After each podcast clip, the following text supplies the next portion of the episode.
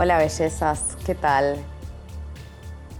En este capítulo de la temporada de Escorpio vamos a hablar de mitos, de algunas características de la personalidad escorpiana, de qué es lo que se viene con el nodo sur en Escorpio en el 2022 y sobre todo qué tienen que ver Jimena Barón con la cobra, Khaleesi de Game of Thrones y los mitos de Grecia y de Roma. Mucho que ver. La constante es la energía de Escorpio, de Plutón y de la casa 8. Voy a empezar con el mito bastante conocido de Perséfone y de Hades. Perséfone es esta chica que tiene 15 años y que estaba muy tranquila en el campo y de repente se abre una grieta en el medio de la tierra y de las profundidades de la tierra emerge este personaje que se llama Hades y que se llamaba Plutón para los romanos, que era el rey del submundo, del inframundo, la secuestra y se la lleva con él. Detalle no menor es que Hades era el tío padrino de Perséfone.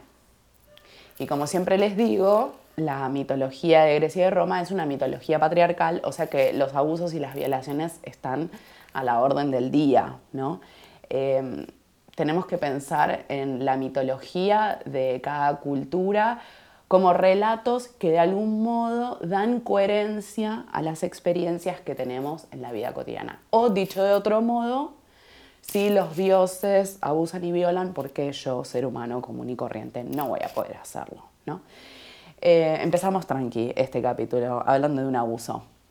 Bueno, Hades se lleva a su sobrina. Hay una versión que dice que es Afrodita quien genera esta obsesión de Hades por su sobrina. Eso puede ser, desde ya que sí. Nunca hay un solo relato sobre los mitos, siempre hay como distintas versiones.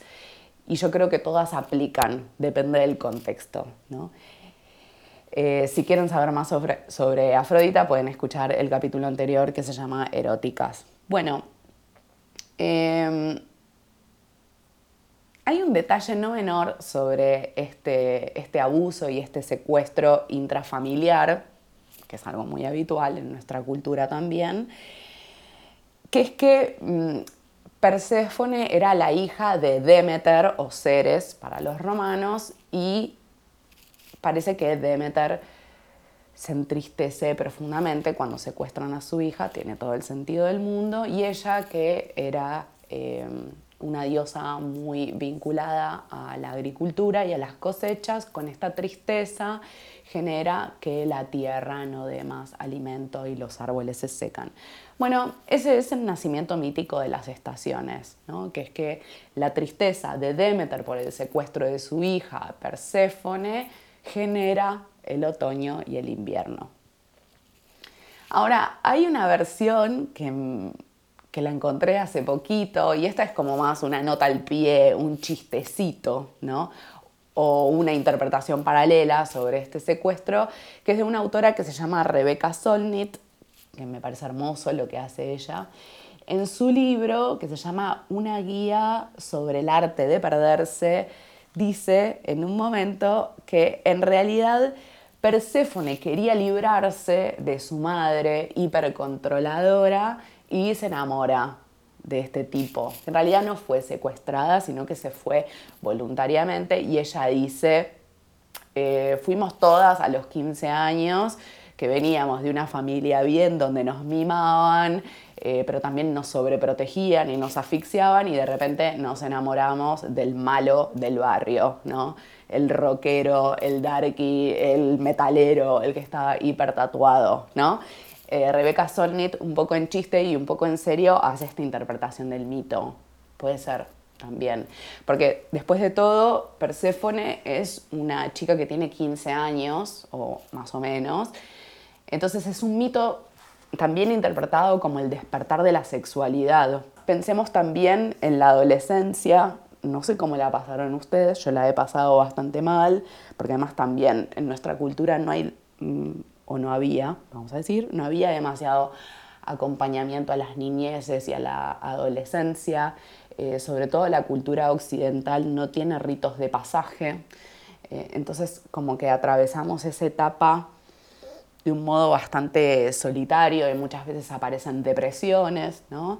Entonces esta ida de Perséfone al llamado inframundo o submundo, que si bien sucede por un secuestro en el relato, también puede ser interpretado como estos sube y baja hormonales, emocionales que atravesamos en la adolescencia.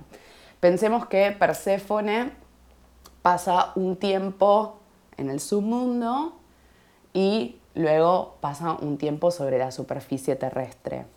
Todo esto, y acá se abre otro capítulo eh, bastante interesante sobre este mito. Algunos dicen que es Hermes, el que va, Hermes Mercurio, el que va y negocia con Hades y ahí aparece la cualidad más eh, mercurial, geminiana, de poder entrar en espacios o en territorios complejos sin quedar completamente pegado. Esto es algo que me parece eh, muy bello de lo hermético, mercurial, geminiano. Y hay otra versión que dice que es Hécate, la anciana, sabia, bruja que vivía en el bosque sola, la que le dice a Demeter, che, a tu hija se la llevó Hades, ¿no? Em, este arquetipo de la anciana sabia que no vive en estado de aislamiento, sino que puede acudir a socorrer a otra mujer cuando la situación lo amerita. Eh, y traigo todo esto primero porque eh, la vejez en nuestra cultura está completamente rechazada, algo que les hablaré en, en el momento en que lleguemos a Capricornio, pero también porque tendemos a vivir la soledad como aislamiento, y esa es una perspectiva, yo creo, eh, bastante neoliberal, eh, muy de nuestro mundo capitalista. Entonces, ¿cómo podemos hacer, bien al modo décate, para eventualmente pasar tiempo a solas, pero que ese tiempo a solas no nos consuma y no se convierta en un narcisismo de me estoy observando el ombligo todo el tiempo, ¿no? Me estoy mirando a mí misma, lo único que hago. Em, entonces, bueno, según la versión que aparece, es que eh, Perséfone vuelve a la superficie terrestre durante seis meses. Esa es, la, eh, esa es la época en que los árboles florecen, esto es primavera y verano, porque su madre, Demeter, se alegra infinitamente con el retorno de su hija y en otoño y en invierno Perséfone está con su nuevo marido Hades. ¿Cómo es que Perséfone pasa de ser una chica secuestrada a ser la esposa de Hades Plutón, bueno, al parecer ella come un fruto que es una granada y una vez que ella come ese fruto mm, ya no puede volver a la tierra. Para mí esto es un símbolo de estas experiencias de, abuso o de despertar de la sexualidad, si no es a través de un abuso, donde hay algo que ya no vuelve a ser igual que antes. ¿no? Em, hay algo que se transforma muy en profundidad. Hablemos un poco de Hades, ¿no? Hades, Plutón, es el rey del submundo. El submundo no tiene, o el inframundo, no tiene la carga que tiene para el judeo-cristianismo. Em, para nuestra cultura es como un espacio horrible, terrorífico, donde vive el diablo, el demonio. Para los griegos no era tan así. Tampoco era un lugar feliz, vamos a decirlo, con todas las letras, pero no tenía la carga hiper negativa que tiene para, para nuestra cultura judeo-cristiana. Hades, muy parecido a lo que pasa con el signo de Escorpio, tal vez sea el dios que peor fama tiene. Y yo quiero decirles que Zeus y Poseidón, que eran sus hermanos, uno el que vivía en el cielo, en el Olimpo, Zeus y Poseidón el que vivía en el mar, eran igual de tremendos que él. Igual. Lo que pasa es que Hades funciona como el chivo expiatorio, el horrible, el oscuro. Y fíjense, ahora nos lo estamos sacando de encima, pero fíjense la mala fama que siempre tiene Escorpio. ¿No? Uy, qué difícil, Escorpio no voy a negar nuestra responsabilidad y nuestro lado cizañero cuando la situación lo amerita. Eh, pero hay también una suerte de señalamiento sobre la personalidad escorpiana, justamente porque viene al modo Hades, que vive en el submundo, la personalidad escorpiana registra todo lo que los demás meten debajo de la alfombra. Por eso los manuales de astrología dicen que Escorpio está interesado en todo lo tabú, en todo lo que está en el inframundo, en el submundo. Cada sociedad mete determinados contenidos en el submundo y en el inframundo.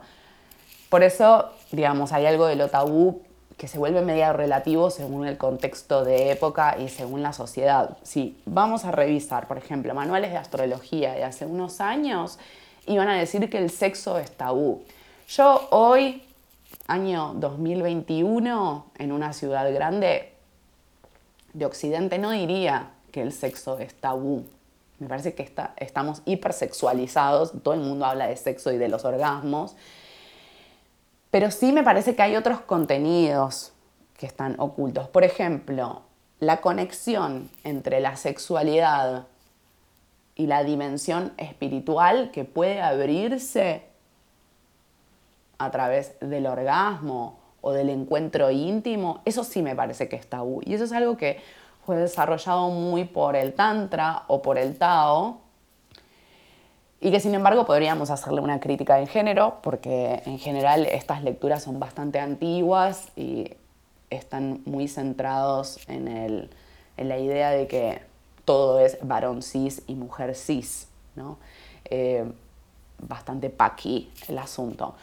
Pero bueno, sí me parece que sigue siendo eh, tabú la conexión entre la sexualidad y la divinidad investiguen Tantra, que me parece hermoso, yo lo hice durante unos años y fue maravilloso para mí, porque además Tantra no es solo Sting cogiendo durante mil horas sin eyacular, hay muchísimo más que eso.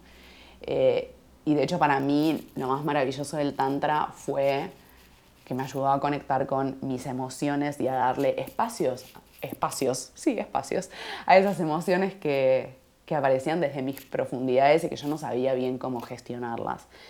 Eh, pienso a veces en una polaridad entre el yoga y el tantra, ¿no? como dos eh, prácticas de Oriente, de India más particularmente, y el tantra más bien lleva a la catarsis, a la liberación, a la explosión, y el yoga en causa, ¿no? También se puede volver bastante contenido, pero hay algo de foco, concentración, que aparece con la práctica de yoga, que me parece como sumamente interesante.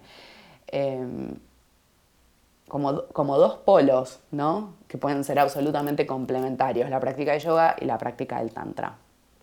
Bueno, prosigamos con Hades, Plutón. Parece que Hades mm, tenía un casco de invisibilidad, justamente, y como Harry Potter, podía andar por determinados lugares sin ser visto. Si tenés energía de Escorpio en tu carta natal, o si tenés un Plutón poderoso en tu carta, esto es Plutón en 1, en 4, en 7, en 10 o en 12, en aspecto al regente del ascendente, al Sol o a la Luna, probablemente haya algo esto de ser invisible y estar por todos lados que te va a resultar muy atractivo. Hay algo ahí de lo plutoniano y del mundo de Hades que tiene que ver con los secretos y con pasar desapercibido. Pero en ese pasar desapercibido, desapercibida, hay muchísimo poder, porque de hecho Plutón era el rey del submundo. Entonces no es una posición desvitalizante, de hecho es una posición que concentra vitalidad, esa de estar resguardado y tras bambalinas. Em, esto me parece como sumamente interesante de Hades. Plutón. Por otro lado también, tome nota, ¿eh? tome unos apuntes. Eh, por otro lado, Plutón era considerado una deidad muy rica, ¿no? Fíjense cómo Hades, Plutón, de ahí viene plutocracia, que es el gobierno de los ricos. Y siempre en astrología la energía escorpiana y de la casa 8 está asociada a las riquezas materiales. Y sobre todo, más eh, particularmente, más específicamente, al mundo de las finanzas. ¿No? Todo el circuito financiero es muy plutoniano, casa 8, en oposición a Tauro y la casa 2, que son los recursos materiales eh, y económicos, ¿no? Sería como la actividad económica que produce riqueza, no lo escorpiano, casa 8, que es pura especulación financiera, ¿no? Y que hay mucho de control por detrás. Miren cómo todo está conectado y cómo todo está vinculado. Hay otra idea también muy de la casa 8, de lo escorpiano y de lo plutoniano, que es que en nuestras profundidades, en nuestro propio submundo, encontramos también muchísimas riquezas. Si hacemos procesos terapéuticos, que yo siempre los recomiendo, ante la duda, terapia. Ante la duda, terapia. Y si no es eso, plantas medicinales. Es prácticamente todo lo que voy a decir, casi que en repeat. Bueno, las plantas medicinales eh, forman parte del polo taurino, ¿no? Entonces, plantas medicinales como una forma también de limpiar la psiquis, si se quiere, ¿no? En ese eje Tauro-Escorpio. Bueno, siempre que hacemos estos procesos eh, depurativos con plantas medicinales o procesos terapéuticos, se caen velos y empezamos a ver. Y normalmente lo primero que vemos son cosas que no nos gustan, eso es completamente cierto, porque son mucha gente no quiere ir a terapia, pero también suelen aparecer tesoros, las riquezas de Hades. Em, y esto me parece que es necesario decirlo, porque siempre es como, wow, qué miedo temporada escorpiana. Bueno, hay algo de lo escorpiano que nos enfrenta no solo con lo que es, sino con lo que es en un aspecto, en una dimensión emocional. ¿no? Estamos viendo con suma crudeza de qué está hecha nuestra psiquis. Y me parece que es muy necesario hacerlo no para quedarnos ahí como en el goce del dolor y retorciéndonos en nuestra caca. También está la figura del artista torturado, ¿no? Pero es algo bien del eje eh, Tauro-Escorpio, esto que les voy a decir ahora. Es como, ok, veo lo que tengo para ver y después salgo y me corro de ese lugar. Y una vez que entro en contacto con esos espacios, situaciones dolorosas, hago algo en concreto. ¿no? Fíjense, esta figura del artista torturado que en su dolor tiene una actividad creativa muy prolífica y también es Perséfone que pasa unas temporadas en, en el submundo y luego sube a la tierra, de vuelta. Ahora, en una versión del mito, y voy a retomar a Perséfone, Perséfone después se convierte en la esposa de Hades, en una suerte de síndrome de Estocolmo, desde ya que sí, esa es la lectura. Pero también podríamos decir, una vez que entra en ese territorio, se convierte en la puta ama, ¿no? Y se llama Coré. Estoy pensando mientras hablo de esto en la historia de, obvio, de Game of Thrones. Siempre todas las metáforas van a ir a Game of Thrones. La historia de Khaleesi, que es de Emilia Clarke, cómo ella hace este pasaje escorpiano entre ser una mujer que es vendida al Cal y luego se convierte en su esposa y luego se convierte en una líder de masas que de hecho es la madre de los dragones. No sé si hay una figura más escorpiana que Khaleesi en Game of Thrones. Bueno, todo Game of Thrones es muy escorpiano, pero Khaleesi es como la mayor representante de este signo, por lo menos desde mi humilde opinión. Bueno, eh, algo que les quiero comentar muy en relación a este mito y a todos los mitos en general, es que todos los mitos pueden ser analizados de múltiples maneras, que todos los relatos se suman, a veces un poco hasta se contradicen, pero me parece interesante que suceda eso y que siempre tienen como esto, muchos niveles de interpretación. El año que viene, en el 2022, vamos a tener al nodo sur en Escorpio.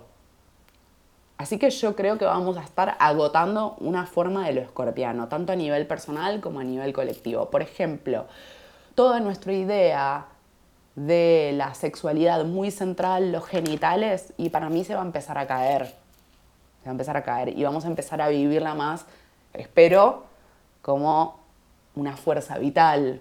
O vamos a empezar a registrar mm, el disfrute de la sexualidad que aparece a través de otros estímulos, como pueden ser las caricias o como pueden ser los masajes, ¿no? Norte en Tauro.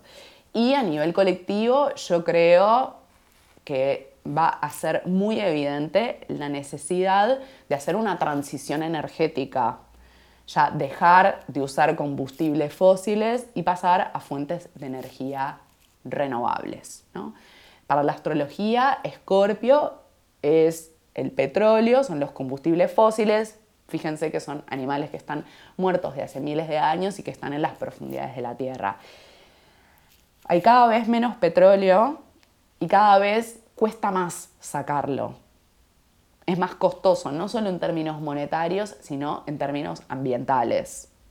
Cada vez hay que generar mayor destrucción para extraer combustibles fósiles. Pero bueno, las petroleras son sectores que tienen muchísimo poder en nuestro mundo y los gobiernos tiemblan ante las petroleras.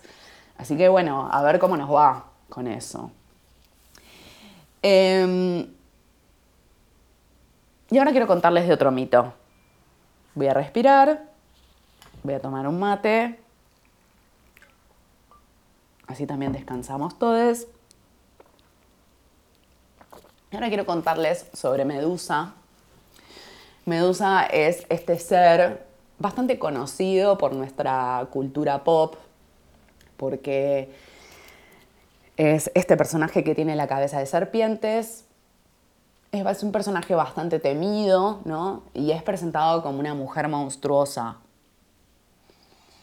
Ahora, lo que nunca decimos acerca de Medusa es que Medusa en realidad, antes de convertirse en esta mujer con cabeza de serpientes que podía petrificar a todo aquel que la mirara, en realidad era una mujer muy hermosa que también fue abusada por un dios, en este caso por Poseidón, que era el dios de los mares.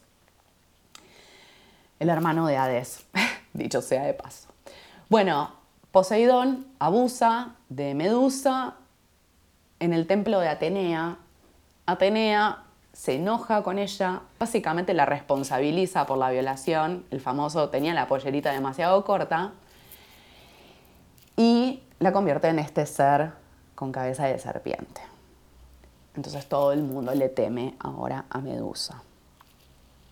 Y yo quiero abrir ahora un poco. Primero, Medusa era una de las gorgonas. Las gorgonas eran unos seres que podían tener forma medio humana, medio de reptil, unas formas medio híbridas, ¿no? Las gorgonas eran seres muy adorados y muy admirados y muy reverenciados en la antigua Europa, antes de las culturas patriarcales de Grecia y de Roma que conocemos. Antes de eso, las diosas mujeres que empezaron a ser rechazadas y que empezaron a ser cuestionadas eran adoradas y sobrevivieron a la implantación de estas culturas patriarcales, pero con el costo de haberse convertido en monstruos o en seres a los que hay que tenerles miedo. ¿sí? O bien quedaron en lugares eh, completamente marginales. Un ejemplo chiquito para que se vea, Artemisa es una diosa que es adorada desde hace muchísimos siglos, pero en la cultura de Grecia y de Roma ocupa un lugar marginal, vive en el bosque, no forma parte de la toma de decisiones en el Olimpo. Y algo parecido sucede con Hera o Juno, que también era una diosa muy adorada en las antiguas culturas matrifocales de Europa, pero quedó ocupando el lugar de la esposa celosa.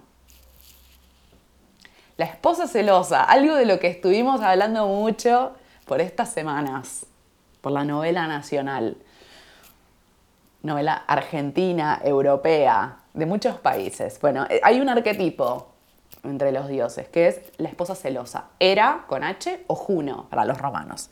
Bueno, volviendo a Medusa. Medusa era una de las gorgonas. Las gorgonas eran seres muy adorados, eran seres que se ponían en las casas y en los templos como símbolos de protección.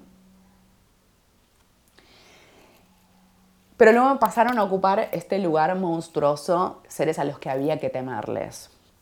Un detalle interesante es que estas deidades o figuras míticas estaban asociadas a la serpiente. Medusa también tiene la cabeza de serpiente. Y fíjense en nuestra cultura el rechazo que hay a ese animal. Pensemos en el relato de Adán y Eva. Es una serpiente la que tienta a Eva. Decimos, fulanita es una serpiente, fulanita es una bicha.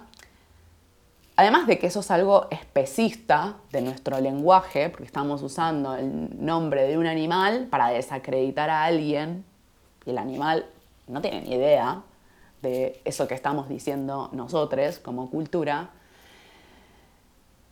pero ¿por qué es esto? ¿Por qué decimos que alguien es una serpiente o es una bicha o que fulanita duerme enroscada o que tal lugar es un nido de serpientes como algo horrible o como algo negativo? Insisto, para las culturas de la antigua Europa, la serpiente era un animal muy adorado que representaba la conexión entre la vida y la muerte. La serpiente con su cambio de piel nos habla de los ciclos de renacimiento y muerte. Todo muy escorpiano. La serpiente, además, como es un animal que justamente serpentea, se mueve, está muy asociado a la potencia sexual, a la seducción. Fíjense cómo son todas categorías que empiezan a ir juntas. La mujer como la serpiente, que es seductora, que engaña, que tiene mucho poder sexual, ¿no? Yo acá no voy a negar que muchas de nosotras usamos el poder de la sexualidad para conseguir cosas. Yo no lo voy a negar, no voy a entrar en esa hipócrita, como si fuéramos todas Ateneas que luchamos desde lo intelectual y desde lo profesional. Lo que voy a decir es, ¿Por qué tenemos que usar nuestro poder sexual para sobrevivir? Porque esa es la pregunta. Y si vamos a la historia de Khaleesi en Game of Thrones, ella tiene que recurrir a su sexualidad para poder sobrevivir. Esto es algo que pasa. Y es la historia de muchas de nosotras en el patriarcado. ¿Cuántas veces dijimos que sí a coger para que no nos molesten? O que no nos maten o no nos peguen. Pensemos en esto. Re tranqui el capítulo de Scorpio, pero bueno, ¿de qué íbamos a hablar? Eh, entonces, la serpiente es un animal no solo denostado por nuestra cultura, sino que además yo siento ahora, en este momento, está renaciendo esa figura. ¿Cuántas de nosotras tenemos tatuajes de serpientes? Jimena Barón sacó un hitazo hace dos años y decía, soy la cobra que te cobra todo bebé. Esto que parece una boludez de la cultura pop, no lo es, porque estamos haciendo referencia a un cambio de época. Entonces, un animal que fue muy criticado, rechazado, denostado, que nos vendieron que teníamos que tenerle peligro, que, teníamos que tenerle miedo, asco, rechazo, está emergiendo. y se convierte en un nuevo ícono. Esos son los famosos cambios de época que estamos atravesando. Y desde ya el feminismo tiene mucho que ver y yo creo que necesitamos revisar el componente especista de nuestro lenguaje. Yo creo que va a ser una tarea del 2022, porque Mercurio va a estar retrogradando entre signos de tierra y signos de aire el año que viene. Entonces, revisemos el componente especista cuando hablamos. Nos tratan como animales, esta es una zorra, esta es una serpiente, esta es una vaca, ¿no? Prestemos atención a eso también. Es incómodo, ¿eh? Igual. Y parece que la deconstrucción no se termina nunca. Pero bueno, no sé si podemos elegir tampoco. La verdad. Escorpio tiene este, esta tónica también, este sello, ¿no? Eh, un poco como los, los personajes de, de, las tragedias griegas. Hay algo ahí de, no puedo evitarlo, pero tengo que ir en esa dirección, aunque tenga las advertencias, aunque el oráculo me advierta. Puede ser, hay algo de eso. Me quedo pensando, yo también. bueno, eh, algo más que les quería sumar, que ayer charlé en mi terapia, es que hay una de las versiones que dice que Perséfone era la madre de Dionisios, Dionisios, Baco, este dios del, vino, de la fiesta, de la orgía, de la experiencia extática. Es un dios que en la batalla que perdió la batalla cultural y ganó Apolo. Apolo es el logos, es la racionalidad, es todo lo visible y Dionisios quedó completamente relegado. ¿Dónde se manifiesta Dionisios en nuestra cultura? Bueno, por ejemplo, en el consumo de marihuana, de alcohol, de drogas como el éxtasis. Ahí aparece lo dionisíaco. Como si algo nuestro, como si nuestra cultura o muchos integrantes de esta sociedad necesitáramos esa reconexión con lo trascendente y accedemos a lo trascendente a través de estas drogas, estímulos y también a través de la sexualidad, porque Dionisios, Baco, eran los dioses de las experiencias extáticas, orgiásticas. Y este espíritu dionisíaco se manifiesta en, por ejemplo, la figura de las ninfas, ¿no? las parcas, las brujas, las brujas. Las brujas en, las brujas en la casa de brujas justamente fueron perseguidas porque eran acusadas de hacer orgías, de conectarse con el diablo, o sea, con Hades, básicamente, de esta, esta, idea de la bruja volando en una escoba era porque se untaba plantas alucinógenas en la vulva y por eso salía volando. ¿no? Bueno, el espíritu dionisíaco sobrevive a través de estas experiencias. Las fiestas son experiencias dionisíacas, cuanto más descontroladas, más dionisíacas. Y siempre que estamos con multitudes aparece lo dionisíaco. Por eso lo necesitamos tanto y por eso también algunas personalidades que son como muy sensibles les genera rechazo. Bueno, podría extenderme infinitamente sobre estos contenidos. Buena parte de lo que les conté en el día de hoy está en Asuntos de Venus, mi primer libro, y en Astrología para reencantar el mundo, que es mi último libro, que lo pueden conseguir en todas las librerías de Argentina, que está en formato ebook y pueden comprarlo en la página de Editorial Planeta, en Google Play y en iTunes también. Y si no, si están en otros países, pueden pedirlo a través de Librenta. No sé si tengo algo más para decirles. Simplemente quiero agradecerles por estar ahí y por bancar esta experiencia podcast con mitos. Eh, yo estoy muy feliz de hacer esto, me encanta eh, y soy muy feliz también de saber que encuentra resonancia en otros, en otros. Si me quieren escribir, escríbanme a través de mi correo electrónico que es hola.lugaitan.com o a través de mi página web que es lugaitan.com. Eso, muchas gracias. Les quiero infinitamente. Adiós.